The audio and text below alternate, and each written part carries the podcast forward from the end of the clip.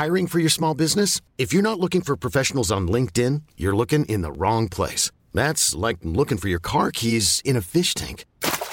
LinkedIn helps you hire professionals you can't find anywhere else, even those who aren't actively searching for a new job but might be open to the perfect role. In a given month, over 70% of LinkedIn users don't even visit other leading job sites. So start looking in the right place. With LinkedIn, you can hire professionals like a professional. Post your free job on linkedin.com slash achieve today.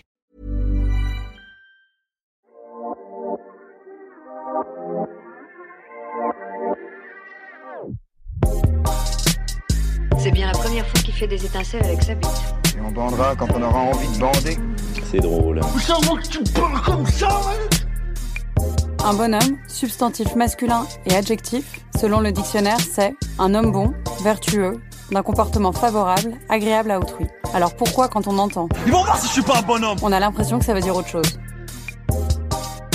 Bonjour, c'est Victoire de la Maison Neuve et vous écoutez Bonhomme, le podcast sur les nouvelles masculinités du magazine GQ. Dans cet épisode, j'ai reçu le musicien Flavien Berger.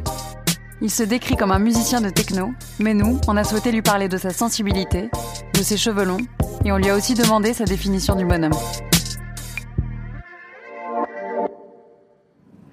Euh, un bonhomme, euh, j'ai longtemps utilisé bonhomme pour dire que justement euh, c'est un vrai mec. En gros, un mec qui gagne une bagarre.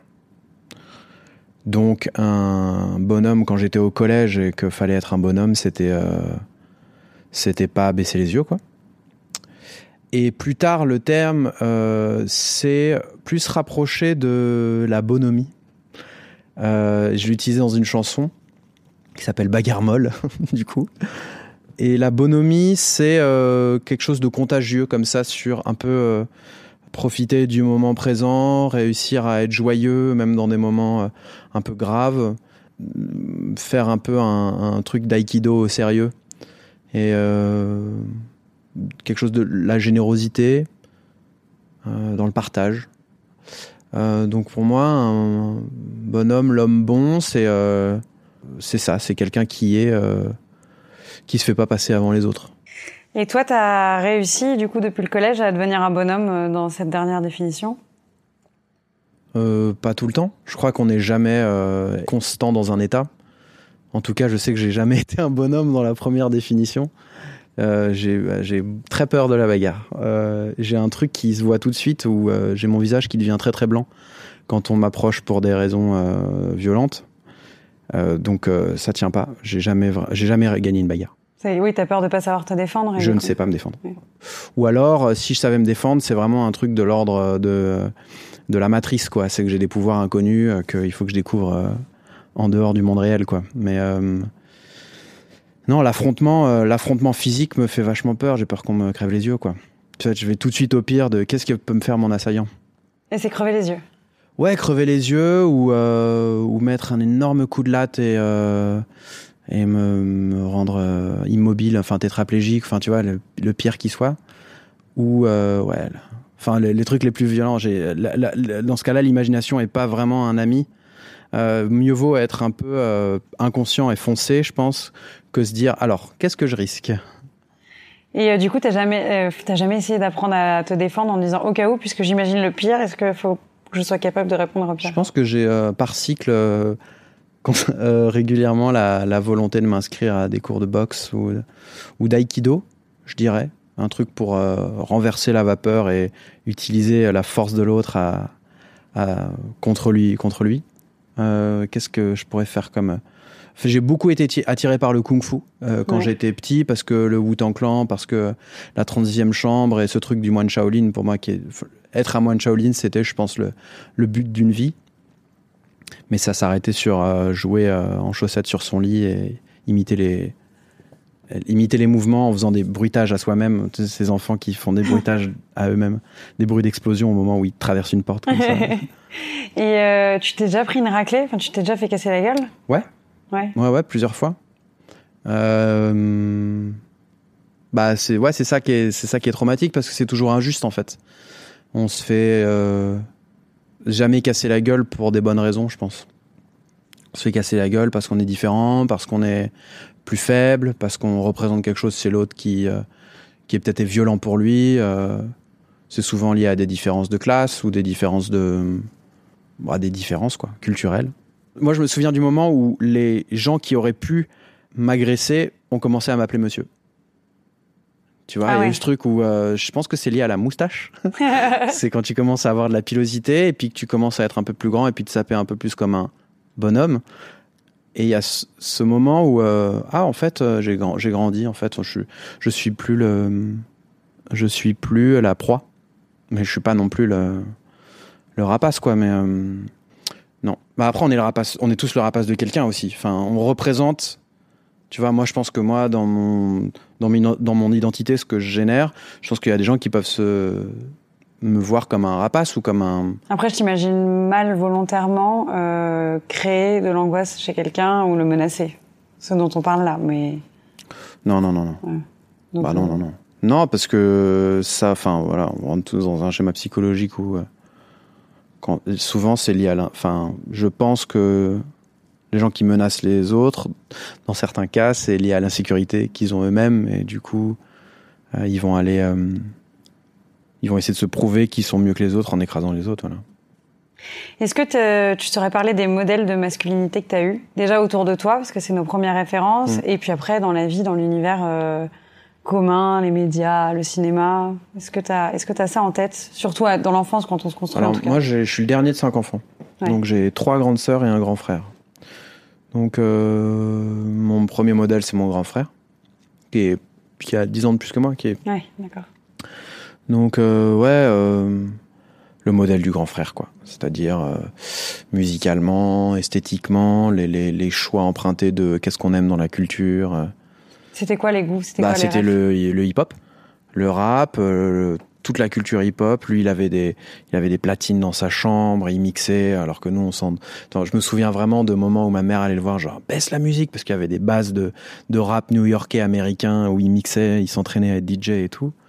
Et comme il est très grand, euh, on est, on passe même pas dans les mêmes. Enfin, j'ai jamais été avec en même, en même temps que lui dans une école ou dans un lycée ou dans un collège. Chose que j'ai pu avoir avec euh, une de mes sœurs. sœurs. Euh, donc euh, voilà, il y a un truc lointain. Puis l'attrait pour le, la création, le cinéma, l'image en mouvement. Donc il y a eu ce truc où, ouais, le grand frère, euh, comment il se sape. Une forme d'admiration, quoi. Complètement, ouais, bien sûr. Donc ça, c'est vraiment modèle, modèle masculin et puis modèle tout court. Et après, ben, je crois que après c'est blanc. Le modèle masculin, c'est tu grappilles un peu partout. T'aimes bien ça chez ce mec-là, qui il en jette. Moi, je sais que j'ai longtemps voulu être un, un basketteur de 2 mètres, quoi. Euh, D'ailleurs, mon modèle masculin est pas du tout ce à quoi je ressemble. Enfin, pour moi, un- je, je, je, je, je, je vénère l'Hidalgo. le, grand brun fin, euh, sec, Ah aux, ouais aux mains de, aux mains très fines. Voilà, c'est le contraire de moi. Mais, T'es pas euh, totalement le basketteur non plus. qui- non, non, non, non, mais je veux dire, euh, depuis, moi, quand je trouve qu'un mec est beau gosse, c'est. Après, euh, je, je bizarrement, je suis attaché à ce côté fin des, des mecs. Et t'avais des références communes avec tes sœurs ou c'était plutôt un Ouais, truc que vous partagez entre frères? Euh, ah, des références communes avec mes sœurs à fond. Moi, j'ai beaucoup partagé aussi. C'est marrant, j'ai ramené un piano, bah, je crois que je vais pas en jouer. Je suis trop concentré Ah dans ce qu'on dit. Si tu, si tu me dis que tu veux. ouais, c'était un peu une espèce de, de masque. Euh, alors, euh, avec mes sœurs, ouais, moi- ouais, ouais, tout, tout, tout jusqu'à hum, jusqu'à hum, jusqu'à être un jeune adulte, j'ai beaucoup partagé culturellement avec mes frères et sœurs et et suivi les chemins. euh, Il y a des films comme ça euh, qui, qui symbolisent un peu votre fratrie ou des choses que vous avez vues plein de fois ensemble et quand vous en reparlez aujourd'hui, c'est un peu le film. euh, Ouais, il y a le magnifique. Bah ça c'est drôle. Le magnifique de euh, de De Broca avec Belmondo. C'est l'histoire d'un mec qui écrit des, des espèces de, de de romans de détective dont le héros s'appelle Bob Sinclair. Ça vient de là. Et, euh, et lui en fait, quand il se met à écrire, et c'est un, écrivain un peu raté, quand il se met à écrire, tu balances dans son imagination et lui incarne son personnage qui est justement la masculinité mais au top. C'est ça, un bel monde, Mais à tel point que c'en est risible, c'est-à-dire il sort de, il sort de la piscine euh, à Acapulco et dans son froc il a un peigne, il va se repeigner et au moment où il se retourne, toutes les nanas euh, se, tu vois, se tombent évanouies tellement il est beau gosse quoi. Et puis il va en fait détruire son personnage petit à petit parce que son personnage lui vole la vedette dans sa vie puisqu'il est amoureux de sa voisine et sa voisine vient pour lui euh, lire les dernières lignes qu'il écrit parce qu'elle est amoureuse de son héros. Donc il va détruire son héros. Euh, donc c'est super beau quoi. Euh, mais euh, ouais, donc ça c'est grave, un, un- mais pas parce que masculinité, parce que je pense qu'il y a ce truc très très fantaisiste dans l'écriture de ce film euh, qui nous fait vachement marrer avec beaucoup de second degré. Moi, quand j'étais petit, mon film de chevet c'était euh, Maman, j'ai raté l'avion. Ouais. Euh, donc j'ai long, me suis longtemps pris pour Macaulay Culkin, tu vois, en train de faire des pièges. Euh, ouais, Dans et puis en train de faire des pièges. Ouais, ouais. bah, il y a ce truc aussi Ouais. justement de de de l'enfant qui se crée des mondes tout seul. Ouais. Du coup, c'est le moment de te demander quel genre de petit garçon t'étais, si t'as des souvenirs qui remontent jusque-là? Bah, dernier de cinq enfants, donc un, un enfant qui a, a besoin un peu de l'attention de tout le monde, genre oh hello. Je crois que c'est pas, c'est, enfin, Et ça, tu, tu essayes de l'acquérir comment? en, en faisant des spectacles Ah ouais aux réunions de famille et en faisant des spectacles plus ou moins ratés. Musicaux? Euh, non, non, non, euh, plutôt sketch. Plutôt, je vais, je vais vous raconter une histoire et au moment où tu racontes l'histoire, tout le monde voit dans tes yeux que tu vas l'inventer et toi tu fais semblant qu'elle est écrite et du coup tu racontes, tu racontes et tout le monde est ok. Ok, c'est bon, c'est fini là. Et non, non, parce qu'en fait, euh, là où on croyait que dans le château il y avait un, en fait, tu vois, et ça ça, ça jusqu'à saouler tout le monde en fait. Il y a ça et puis un enfant qui joue euh, un peu seul, enfin, mais sans pas parce que j'étais tout seul, parce que il y a ce truc, euh, je pense que qui- que j'ai retrouvé plus tard dans la musique où ouais, t'as un- t'as- tu crées un peu ton propre foyer à toi aussi à un moment de d'univers dont tu maîtrises le début et la fin et que tu construis, euh, qui, te- qui te représente. Enfin, je sais pas, assez assez euh, assez blanc. Je crois qu'on me disait tout le temps que j'étais assez Ah ouais? assez blanc, assez blafard. Un peu malade, un enfant un peu malade. Malade, mais qui fait des spectacles. Qui fait les spectacles, ouais.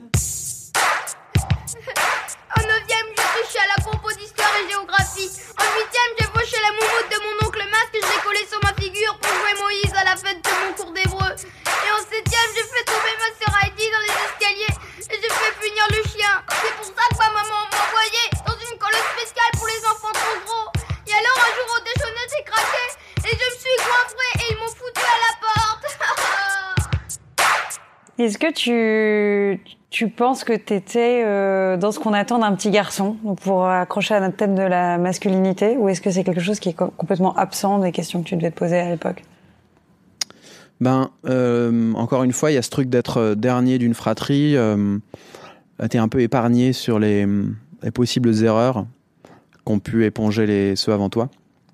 Donc moi, en tant que petit garçon, j'ai pas eu l'impression d'être forcé à être un petit garçon plus que ça.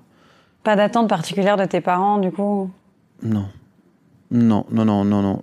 Même euh, proportion à se déguiser. Mm. On avait un. On avait. C'est bien ça. C'est un truc qui est hyper bien. On avait un.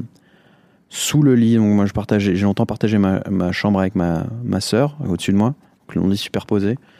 Et sous le lit, il y avait un, énorme euh, tiroir avec des déguisements. Et donc on ouvrait le truc et puis on se déguisait souvent dans les mêmes choses, mais euh, du coup la possibilité de se, de se- se travestir euh, très tôt. ouais. C'était quoi? Eh Se travestir donc euh, en femme, par Ouais, exemple? ouais, ouais, ouais. Bah prends en fait n'importe quoi, prendre les couleurs qu'on aime et puis il se trouve que c'est euh, c'est un bonnet phrygien ou une robe rouge, enfin voilà. Et je suis très contente d'entendre ça parce que j'ai posé la question à plusieurs interviewés dans Bonhomme en disant, bah alors, encore une fois, tu vois, c'est une généralité qui marchait pas. Mais alors, il paraît que les garçons adorent se déguiser en filles, euh, c'est, il paraît que c'est génial pour vous et il y en a aucun qui m'a dit oui. Ben, D'ailleurs, j'avais plutôt des non, pas- c'est gênant, alors que j'ai toujours eu ça. Enfin, moi, j'ai des frères et je, enfin, je peux pas les afficher comme ça, mais je sais qu'ils ont toujours adoré se déguiser en filles parce que Ouais. c'était un nouvel univers qui s'ouvrait. On l'a vu là, la vidéo, la vidéo du, du père qui se déguise en la Reine des Neiges avec son fils et tout le monde est genre, Ouah, Ah, j'ai pas vu. t'as pas vu ça? Non. Mec en Ah, Scandinavie et puis son fils il kiffe la Reine des Neiges, du coup il se dessine en la Reine des Neiges et il fait la Corée de la Reine des Neiges. Et en fait tu peux pas te dire il y a un pépin. Non, c'est trop normal, c'est super beau. Et je pense que on mettait pas forcément de mots dessus avant. Maintenant, on se, là, on se regarde tous beaucoup plus comment en fait on fait les choses avec euh, les vidéos quotidiennement et tout. Et, euh, et euh, même chez moi, je pense qu'il y a un réflexe où si j'ai pas d'enfant, mais un enfant, même il y a un truc qui reste, c'est pre- presque reptilien. Il y a un truc qui reste de longtemps où un petit garçon qui se désigne en fille, en effet, ça peut être chelou. Alors que non, mais je veux dire, tu peux rien. Il y a des restes qui font que c'est pas, euh, faut pas faire comme si. Enfin, chez les gens, je pense que c'est très naturel et tant mieux. Mais il y a un, truc à- de double take à faire, genre, il faut que s'il veut, il peut. Et du coup, là, c'était marrant parce que une amie à moi a un petit garçon et il a et on était à la maison de campagne. On faisait un- une semaine, on bossait sur mon live avec toute mon équipe et une amie à moi euh, avait son petit garçon avec nous et il y avait plein de déguisements de filles pour euh, boucler la boucle parce que j'ai plein de nièces. Et il regardait sa mère et il avait absolument envie de déceler cette robe et tout le monde était mais grave. Et il s'est endormi dans la robe et puis ça voilà et puis Et en même temps, il y a des paillettes, il y a des couleurs euh, fois brillantes. plus beau, ouais. Ça attire tous les enfants d'avoir Ouais. ça, mais bon, c'est. On C'est pas charmé. tout le monde. Et toi, du coup, euh, facilement déguisé en fille, euh, tu... personne te disait de ne pas le faire. je sais pas, je sais pas ce que je sais pas. pas- Le climat était pas contre mais le climat était pas non plus euh, j'ai pas de souvenir que ça ait créé quelconque euh, tension dans n'importe quel sens. Est-ce qu'il y a des clichés euh, de la masculinité auxquels tu réponds complètement? Ou au contraire, est-ce qu'il y en a auxquels tu réponds pas du tout et tu te dis mais jamais Encore je... tout à l'heure, j'étais dans le j'étais dans le train pour venir ici. Et le contrôleur euh, qui arrive dans mon dos parce que j'étais debout en voiture bar. J'ai ce truc où j'aime bien être euh, au voiture bar en train de bosser. Il arrive par derrière et il me tape forcément bonjour madame et là je me retourne monsieur et toutes les semaines plusieurs fois parce que j'ai les cheveux longs, il y a un mademoiselle euh, qui s'arrête au moment où je tourne mon visage. Et quand t'entends ça, justement, est-ce que tu dis ah putain fais chier, ils m'ont confondu? Non, pas du tout. Mais je sais pas ce que ça me fait. Je peux juste pour l'instant aujourd'hui arriver avec ce fait-là, quoi. Et je pense pas que ce soit un problème de la société ou quoi, mais c'est juste marrant parce que j'ai les cheveux longs. Pour ceux qui euh, voient pas. euh. Tu les as toujours eu longs? Non, non, non. Je les ai eu longs quand j'ai j'ai commencé à me laisser pousser les cheveux. à- C'était à Paris en fait avec mon- un de mes meilleurs potes en 2014. Et puis après, je les ai pas coupés parce que c'est le premier qui les coupe qui a perdu. Ah c'est vrai? C'est juste pour ça, vraiment honnêtement? Et après, c'est parce que quelque part, euh, on- on- dans notre équipe, on s'était tous laissé pousser les cheveux à un moment ou à un autre, et tous les deux, on a continué le délire. Mais maintenant c'est ton identité. Maintenant Bah, que t'as une image euh, qui ouais, voilà, c'est marrant. presque plus. oui. C'est marrant, mais j'ai jamais eu les cheveux longs de ma vie. Ah ouais. Et même dans ma famille, euh, bah, euh, ma mère ou mes sœurs, on est régulièrement sur un petit trimestriel. Et quand est-ce que tu te coupes les cheveux? Et bah, c'est ma petite, euh, c'est ma petite rébellion à moi. Euh, non pas parce que c'est truc de femme ou quoi. Là, c'est plus sur des genres. euh, euh, les trucs de les cheveux longs, un peu dans ma famille, c'est un peu un truc de bab. Ouais, de moins prendre soin de ça alors que. Alors que je veux dire, mes parents sont mariés en 70, tu vois, genre, c'est- les plus babs de nous tous, mais. euh, mais ouais, il y a un truc de, de blocage dans les cheveux longs. Alors que toutes mes sœurs ont des cheveux longs Ouais. Est-ce que tu les entretiens? Est-ce que du coup ils peuvent te dire que c'est du laisser aller ou au contraire Ah. tu fais l'effort de, de... Ah non, je les De entretiens, mes cheveux, ouais. Non, non, non. En plus c'est dans l'air du temps, on le voit de plus en plus euh, ces garçons qui ont les cheveux longs, même euh, ados, là où. Ouais, tu vois de époque, il y plus avait en moins. plus d'enfants de 10 ans Ouais. avec les cheveux longs. ouais. Après, je sais que je vais me les couper à la fin de cette tournée. Pas, pas genre euh, des coupes très courtes que je- comme j'ai pu avoir avant, mais euh, du coup, bah, si mon pote entend ça, il sait que je vais perdre le pari euh, d'entrée de jeu. Il veut partir sur un mulet, lui. Ah ouais. Et je suis rien contre le mulet, tout, plein C'est l'étape d'alignements de d'après. mulets. Mais moi, je pense que comme j'ai pas de pattes, je vais vraiment avoir encore plus ce côté poupon euh, que je déteste. Ah ouais, tu trouves que tu fais trop jeune? je fais trop joufflu. Si je devais me, tu sais, comme quand tu crées ton personnage dans un jeu vidéo, au début du jeu vidéo, si je devais me créer mon personnage, je ressemblerais pas à ça.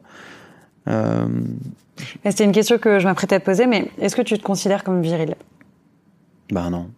Et là encore, il y a Après, un je jeu fais de la musique, je suis faire, chanteur, donc en fait, il y a un truc où, ouais, je peux être, je pense que je, il peut y avoir un truc lors de l'ordre de la voix quand tu chantes. Euh, dans certaines, même aigu, hein, enfin Prince, il est maxi viril, il chante maxi aigu. Donc moi, j'ai une tessiture grave et une- je peux aussi être aigu.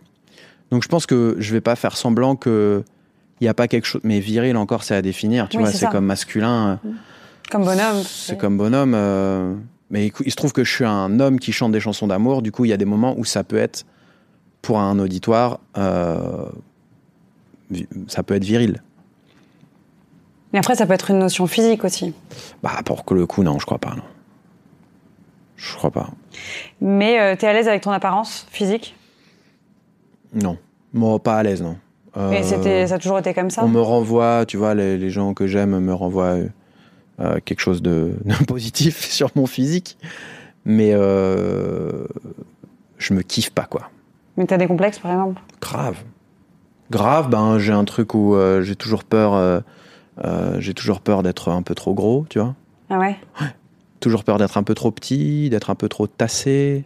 Par rapport à une norme Par rapport à la norme, hein, grave, par rapport à ce, ce physique de- d'Hidalgo euh, de 1m80 dont je te parle, tu vois. Euh, Est-ce qu'il y a des choses euh, qui t'émeuvent euh, 100% des cas? Où tu les regardes, où tu les écoutes, où tu les... Qu'est-ce qui peut le plus t'émouvoir sur cette terre? En fait, je pars du postulat que t'es sensible parce que j'ai écouté tes musiques, parce que j'ai eu des interviews sur toi, mais tu peux très bien me dire, mais attends, pas du tout, moi. Non, non, non, non. euh, non, gros, euh, euh, bah, je suis un. J'ai un, une propension à avoir les yeux mouillés assez, euh, assez fat. Là, j'ai chialé à mon premier concert. Pour le coup, le, le concert est un spectacle auquel je suis assez euh, imperméable. Où t'étais en tant que public? Oh, j'étais en tant que public. Non, j'ai jamais pleuré sur scène. Je fais- fais pas cette fiction de ma vie, genre, oh la vache, parcouru tellement de kilomètres. Euh, non, non, je suis, enfin, quand les gens applaudissent, ils m'applaudissent pas, moi. Enfin, c'est, il y a tellement de gens, enfin, bref, on, on, on reparlera ça tout à l'heure. Avec plaisir. Mais, euh, ouais, le, le concert, c'est un truc un peu genre, pff, à part si t'es fan, fan, fan de la musique et que tu chantes tout, ce qui est pas forcément mon cas, où je connais jamais les paroles par cœur, où je suis, euh, du coup, je suis pas genre, ah, ah, des gens qui jouent sur scène, c'est peut-être, c'est bizarre à dire parce que je suis musicien et je fais des concerts et tout, mais j'ai jamais été hyper fan de ce que c'est qu'un concert. C'est un peu long, t'es longtemps debout, t'as accès à de la bière, du coup t'es trop vite bourré. Il y a un truc où, voilà, je, le concert, je suis pas, euh, je suis pas dedans à donf. Et là, j'ai vu Erika Badou à Will of Green qui jouait. euh, j'ai joué à Will of Green le week-end dernier et elle jouait après sur la grande grande scène. Et je m'y attendais pas du tout. Et en fait, ça a été une espèce de, de lame de fond de, de nostalgie parce que c'est une artiste que j'ai beaucoup écoutée. Aussi, justement, avec mes sœurs et avec mon frère et avec ma famille et tout. Et en fait, elle était là, quoi C'est le fait de l'avoir le fait de la voir, de la voir incarner sa musique, d'entendre ses morceaux, de d'être, euh, je pense que j'étais hyper euh, en émotion aussi parce que j'étais claqué. J'avais fait trois, tro- trois, un week-end de trois concerts et tout, donc j'étais un peu à vif ou à fleur, je sais pas. Et euh, et c'était, je me suis mis à pleurer quoi. Parce que je connaissais les morceaux en fait, et la manière dont elle les réinterprétait, la manière dont elle considérait le public, et c'était un peu mystico bullshit, tu vois. Même si elle, y croit, mais euh, mais euh, moi j'ai marché. Je veux dire, quand elle fait prendre une inspiration et expirer tout un public dans le silence, dans une scène au soleil couchant, pour après repartir sur un track que t'as écouté petit et qui est, tu sais même pas ce qu'elle raconte, mais ça te touche. Enfin, moi j'étais, euh, c'est bon, elle m'a eu quoi. Et tu pleures souvent. C'est quelque chose que tu laisses aller. Non, mais au spectacle, quoi, Ouais. au film. Tu vois, je peux regarder une, une rom-com et, euh, et au moment où. J'ai maté la trilogie Matrix pour un petit peu me dire bon, en fait, c'est quoi Matrix Euh, Entre, entre, entre un- dans un break de la tournée, je me suis refait la trilogie Matrix. Bah, euh, moi, j'ai. Au moment où il la sauve, parce que, no spoiler, mais dans le 2, il la sauve parce qu'en fait, c'est Jésus. Et il la sauve, il met sa main dans, sa, dans son corps matriciel et il refait partir son, son cœur et parce que il s'aime et du coup la prophétie fait que bah ils doivent s'aimer, du coup ils doivent être en vie. Et ben tout est, moi je suis très très sensible à ça. Lorsque je vois une abeille porter le pollen de fleurs en fleurs et perpétuer ainsi la vie, j'ai presque les larmes aux yeux. Et euh, bah oui, justement, j'avais prévu de te demander si t'étais romantique. En ayant une partie de la réponse déjà. bah en oui, tête. mais enfin après je pense que je, je, je crois que je suis dans un grand déni, mais je crois pas être romantique vraiment. Mais c'est la définition qui ne va pas. Enfin, c'est le mot. Mais ouais, mais le pas. romantisme pour moi c'est morbide en fait. C'est euh, c'est contempler l'instant qui est déjà en train de disparaître et et, euh, et se pâmer dans les vestiges de quelque chose qui ne sera plus jamais. Est-ce que tu es sensible à, euh, j'essaie de le tourner autrement, mais euh, aux sentiments euh, partagés euh, entre deux êtres, par exemple Ah ouais ouais ouais, je pense que je suis sentimental, sans être en plus sentimentaliste. Euh, C'est-à-dire que tu n'en fais pas Ouais, des tonnes autour du sentiment en soi Non. bah, l'idée de, de mon disque que j'ai sorti l'année dernière, c'est de parler des sentiments sans en parlant d'autre chose en fait, en évoquant, en allant à l'essence de sans dire tu me manques, t'étais la plus belle. Parce que c'est trop niais Enfin, c'est trop bah, parce qu'en fait, ça veut, c'est- pour moi, ça veut rien dire. Parce que ça, ça, se- ça s'incarne dans autre chose, les histoires d'amour. Ça s'incarne dans des, dans des lieux, dans des moments de la journée, dans des, bah, dans des chansons. Et j'ai essayé de scanner un peu ça, plus dans ce disque-là. Donc, euh, sans- parler de sentiments, mais sans être sentimentaliste. C'est-à-dire que la chanson en soi parle pas de sentiments. Mais finalement, euh, quand tu racontes qu'un couple euh, ont une chanson qui leur appartient au karaoké et que c'est leur chanson à eux, eh ben tu dis pas c'est l'histoire d'un couple qui s'aime et qui se voit et qui font l'amour. C'est non, c'est l'histoire d'une chanson dans un karaoké. Et en fait, en contre-forme, il y a, il y a tout ça. Et puis chacun peut finalement, on a tous une chanson au karaoké. Et puis j'aime bien ce truc de méta, de me dire, euh, bah, qu'est-ce qui se passe si un jour les gens chantent cette chanson au karaoké, qui parle de karaoké? Et là, tu... La boucle. spirale. Et est-ce que tu as des angoisses ou j'ai noté des douleurs inguérissables? Et dont tu te sers pour créer de l'émotion dans ta musique Est-ce que tu as ou même tout court hein, On n'est pas obligé de Euh, bah, bah, c'est bizarre de faire de la musique parce que souvent on écrit des trucs, on est persuadé qu'on parle pas de soi, et puis on se rend compte en se retournant qu'en fait c'était complètement de nous dont on parlait. Et puis ça, la musique ou n'importe quoi en fait. hein. Toutes les... Mais il faut le savoir. Et, euh, et, et je Et crois- t'as un exemple comme ça de, de choses dont tu t'es rendu compte que tu avais traduit dans un disque et, tout, mon, tout mon dernier Tout. album. Ouais. Tout mon et ça, et fait du bien? Ça fait l'effet d'une thérapie Non, non, bah non, pas du tout. Non. Parce que j'ai un. Bah, on parlait de s'exposer et de pas parler de soi et de pas parler de son intimité et tout. Et euh, T'as du mal avec ça? bah, c'est dangereux parce que, parce que ça perd tout le monde. C'est-à-dire ça perd Bah, tout. quand, tu- quand ta vie est exposée à- à l'œil public, à un moment ou à un autre, ça te perd. Ça devient un poids. Et tous les gens, euh, enfin, j'ai pas envie qu'on sache avec qui je partage ma vie, qu'est-ce que je fais de mes journées, euh, qu'est-ce que, enfin, tu vois, en fait. euh, euh, Mais pourtant, t'as besoin de mettre sur le papier ce que tu ressens, donc Ouais, ouais. ce qui est plus intime. Ouais. Bah, finalement, c'est ça. Tu vas chercher au fond. Donc, euh, où est-ce que tu places le curseur entre euh, parler de choses intimes parce que c'est ton prisme, parce que c'est ta sensibilité, et en même temps pas parler de ta life et parler de la vie de tout le monde, parler de la vie quoi.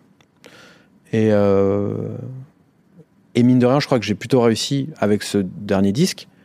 Mais euh, bon, j'ai flippé quand même. Je me suis dit, oh là là, mais là, mais je parle de ça en fait. Avant de le sortir, tu t'es dit Non, si quelqu'un comprend que je parle Non, de lui. ou- Après, une fois qu'il est sorti. Et c'est t'avais peur que les gens, comp- des personnes que tu connaisses comprennent? Non, pas des personnes que je connaisse, mais euh, c'est un, c'est, c'est informel, hein, c'est, c'est dans l'air que les astres comprennent qui je suis, tu vois. Parce que c'est sorti de moi, donc ça m'appartient plus.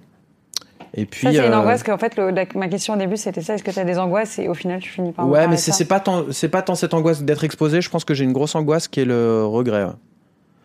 Euh, de, et en fait, c'est un, c'est le, c'est le Roboros parce que tu peux, re- ça se mord la queue en fait. Mais je- et puis c'est ce truc de, mais j'y arrive en fait avec la musique, j'y arrive parce que ça me donne confiance parce que. Mais c'est ce truc de mauvais élève que j'ai toujours été, où en fait j'ai l'impression de pas avoir donné assez à un moment, pas avoir assez travaillé, pas avoir, pas, pas m'être assez euh, donné. Et et c'est euh, un, un travail d'une vie, tu vois, mais c'est quand t'as un départ comme ça dans la vie où t'as vraiment été très mauvais élève, où, où t'as traîné des pieds, où tout le monde te disait c'est du gâchis, tu es du gâchis, t'es dommage. Euh, et ben en fait, euh, je crois que ça marque et du coup tu cours après toi-même. Et ce disque il parle un peu de ça aussi. C'est un disque euh, où euh, il y a un morceau qui parle d'avoir tout le temps l'impression d'être en retard et du coup de courir et d'aller trop vite et du coup de se cracher.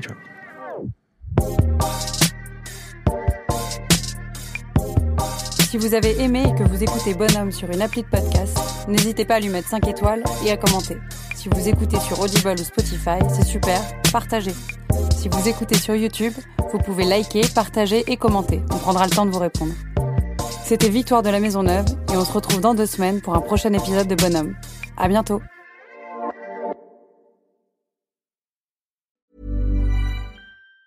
Planning for your next trip? Elevate your travel style with Quince. Quince has all the jet setting essentials you'll want for your next getaway, like European linen, premium luggage options, buttery soft Italian leather bags, and so much more. And it's all priced at 50 to 80% less than similar brands. Plus, Quince only works with factories that use safe and ethical manufacturing practices. Pack your bags with high-quality essentials you'll be wearing for vacations to come with Quince. Go to quince.com slash trip for free shipping and 365-day returns.